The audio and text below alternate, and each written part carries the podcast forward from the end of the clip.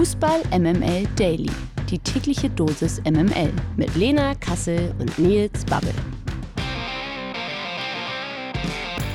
Wünsche einen sehr guten Morgen. Es ist Mittwoch, der 2. August. Hier ist Fußball MML Daily. Hier spricht Lena Kassel und was soll ich sagen? Ein sehr, sehr renommierter Philosoph und Schriftsteller sagte einst, manche Dinge, Lena, kann man einfach nicht beeinflussen. Und das war vermutlich auch wieder das Motto von Mike Nöcker an diesem Morgen, der sich dann doch eher dazu entschlossen hat, nochmal sein Näschen in ein relativ prall gefülltes Glas Wildberry Lillet zu halten, anstatt sein Näschen in Richtung Mikrofon zu richten. Von daher werdet ihr wissen, wer jetzt kommt. Unser Chefredakteur, the one and only Nils Babbel. Guten Morgen. Guten Morgen, Lena Kassel. Auch an diesem Morgen hochmotiviert und voller Vorfreude auf diese Folge äh, und mit ganz lieben Grüßen natürlich erneut äh, nach Sizilien an Mike Nöcker. Mach doch einfach mal Urlaub, wir gönnen dir das doch. So ist es, dem habe ich nichts mehr hinzuzufügen. Die WM der Frauen bei MML Daily. Die Titelverteidigerinnen aus der USA haben sich gestern im letzten Gruppenspiel gegen Portugal ins Achtelfinale gezittert. Nach einem 0 zu 0 ziehen die US Girls als Gruppenzweiter in die Runde der letzten 16 ein. Im Parallelspiel der Gruppe E besiegte die Niederlande Vietnam mit 7 zu 0. Die Niederländerinnen sind also Gruppensieger. Für Portugal und Vietnam ist das Turnier hingegen bereits beendet. Und ja, angesichts der guten Leistung gegen die USA ist das sicher vor allem für die Portugiesinnen extrem bitter, oder? Sind so ein bisschen die äh, ja, Titelgewinnerin der Herzen jetzt schon. Also die, die haben richtig Laune gemacht, die haben richtig guten Fußball gespielt und das haben sie ja auch schon bei der vergangenen Europameisterschaft getan, wo ihnen leider auch noch so ein bisschen Naivität und jugendlicher Leichtsinn begleitet hat. Ähm, mir hat ein Hörer geschrieben, ähm, ihn würden die Portugiesinnen an den VfB Stuttgart erinnern und ich fand den Vergleich relativ treffend, weil es eine hochveranlagte Truppe ist, in der eigentlich sehr, sehr, sehr viel mehr steckt, die ansehnlichen Fußball spielt, aber nicht immer nur rein ergebnisorientiert. Und ähm, das trifft dann auch eher auf die USA zu, die sich in diesem Spiel wirklich nicht mit rumbekleckert hat. Und meiner Meinung nach ähm, hätte Portugal den Einzug ins Achtelfinale weitaus mehr verdient gehabt als die USA. Sie haben mehr überzeugt. Es gab auch noch einen Pfostenschuss kurz vor, kurz vor Schluss. Und ähm, das Glück war auf Seiten der USA und ziemlich bitter aus portugiesischer Sicht. Und ich hoffe, dass sie weiter dranbleiben. Und dann bin ich mir sehr, sehr sicher, dass wir in der ja, nahen Zukunft Portugal sicherlich im Achtel, Viertel, wenn nicht sogar auch im Halbfinale mal wiedersehen werden. Äh, dann lass uns aber noch mal ganz kurz bei der USA bleiben. Bleiben die für dich denn trotz dieser dann doch eher mäßigen Vorrunde auch ein Favorit auf den Titel oder meinst du jetzt, ist es eigentlich nur noch eine Frage der Zeit, bis sie auch sich aus dem Turnier verabschieden? Ich, also Stand jetzt, so sagt man es ja immer schön im Fußball, Stand jetzt ist die USA sicherlich einer der größten Enttäuschungen des Turniers bisher in der Art und Weise. Ja, sie sind im Achtelfinale, aber da hätte ich mir wirklich äh, mehr versprochen. Ich habe ja gesagt, dass sie eigentlich einen guten Mix haben aus erfahrenen Spielerinnen und eher noch unerfahrenen, ähm, aber großen Talenten und ähm, dieser Mix scheint nicht aufzugehen. Also gerade beim Spiel gegen Portugal hatte man das Gefühl,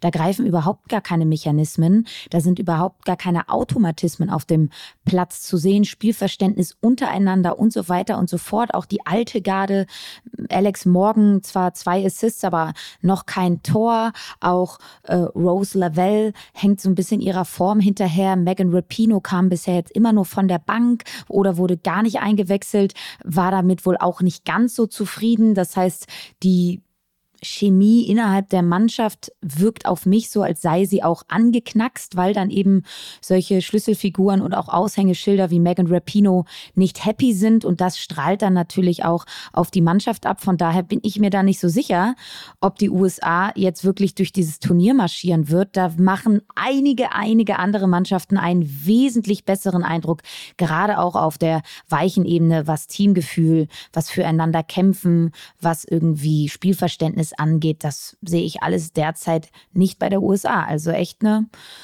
große, große Enttäuschung. In der Gruppe D standen gestern auch noch einige Entscheidungen an. Nach den Partien wissen wir, England und Dänemark stehen im Achtelfinale dieser WM. Die Engländerinnen besiegten China deutlich mit 6 zu 1 und gewannen somit auch ihr drittes Spiel in diesem Turnier.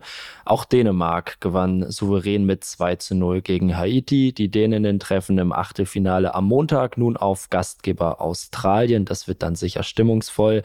Für England heißt der Achtelfinalgegner Nigeria und die Engländerinnen haben ja unterm Strich dann ja eine Weltklasse-Vorrunde gespielt, so ein bisschen das Gegenteil der USA.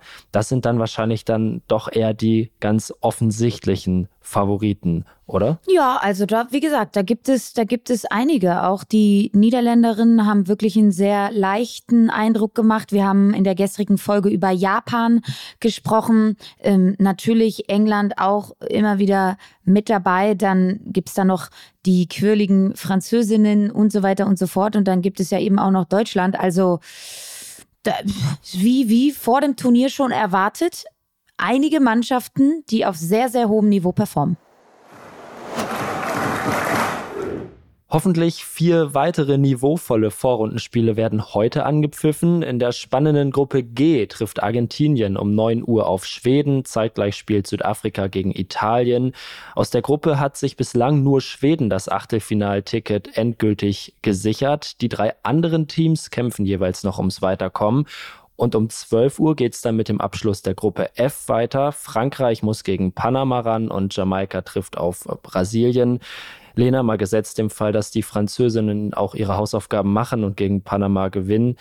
Wer folgt ihnen denn ins Achtelfinale? Jamaika oder Brasilien? Das ist eine gar nicht so einfach zu beantwortende Frage, denn die Gruppe F hat durch das 0 zu 0 von eben Jamaika im ersten Spiel gegen Frankreich eine richtig spannende Konstellation äh, bekommen.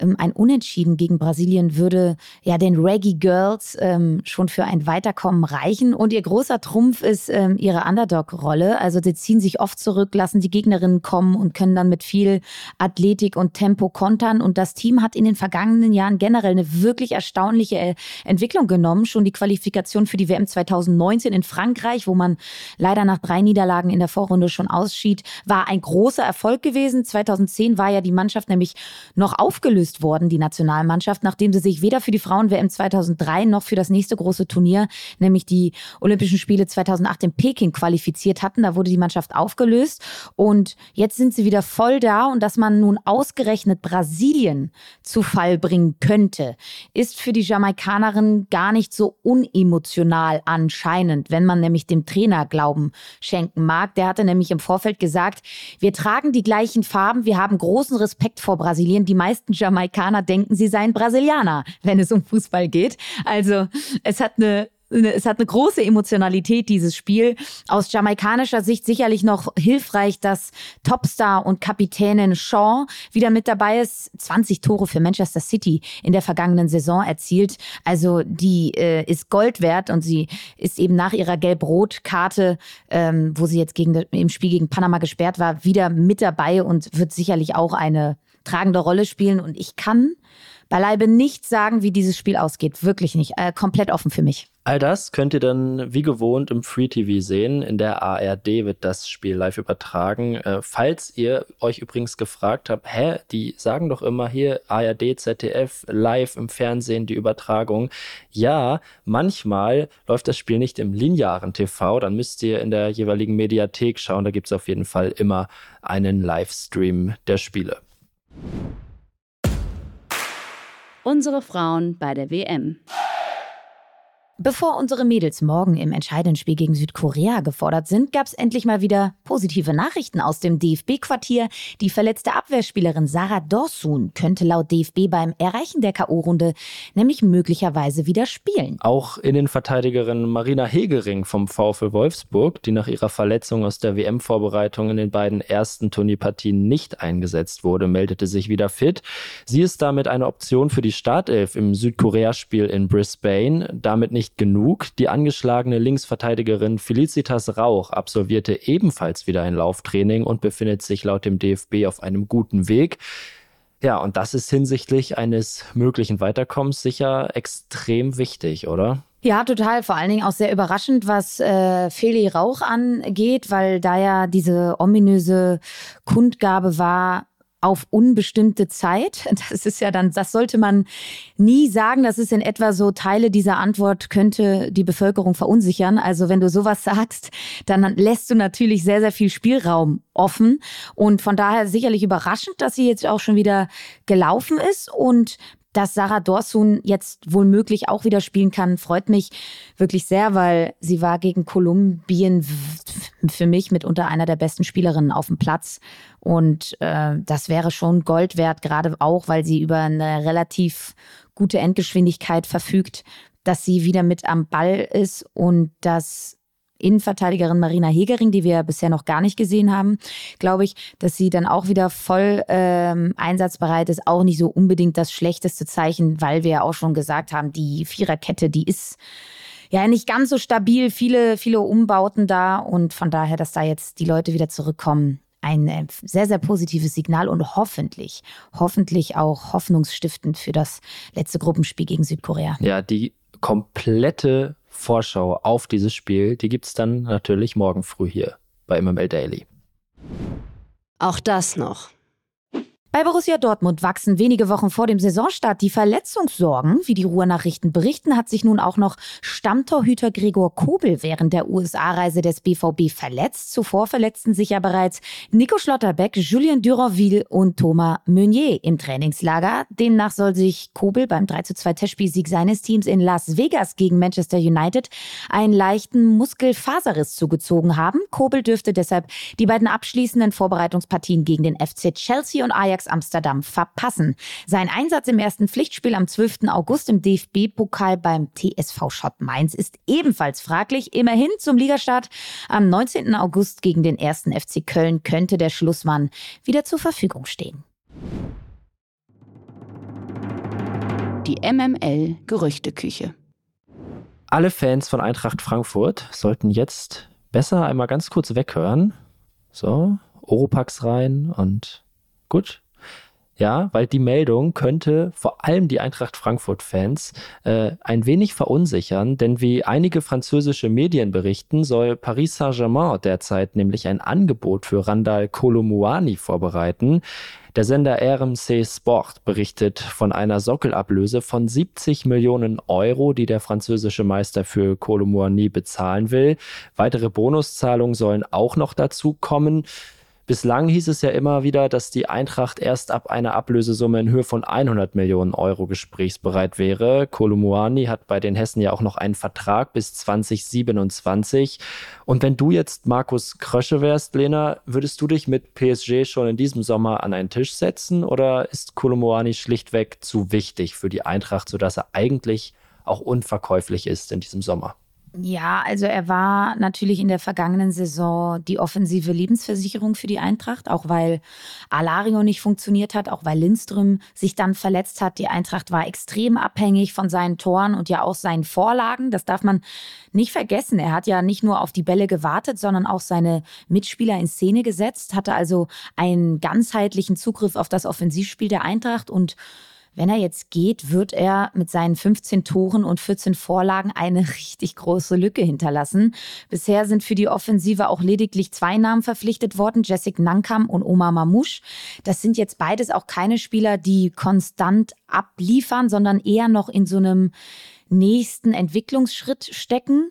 Aber ich sage auch, selbst wenn Kolomoani jetzt geht, ist es auch eine große Chance für die Eintracht. Nach der erstmal, also nach der Abhängigkeit von Philipp Kostic, die vorher da war, und dann jetzt nach der Abhängigkeit von Kolomoani, ähm, das eingenommene Geld vielleicht dann einfach auf mehreren Schultern zu verteilen und damit eben die Offensive auch unberechenbarer und unabhängiger zu gestalten. Also der Abgang von Kolomoani ist für mich Fluch und Segen zugleich und kann auch eine echte Chance sein für Eintracht Frankfurt, das Offensivspiel noch variabler zu gestalten und eben auf mehreren Schultern zu verteilen. Das war in der vergangenen Saison nämlich nicht immer so der Fall. So, Lena, jetzt haben wir über Kolomoani gesprochen. Aber lass uns jetzt nochmal über einen Spieler sprechen, der ebenfalls bei Eintracht Frankfurt gespielt hat und den Verein auch für eine stattliche Ablösesumme verlassen hat.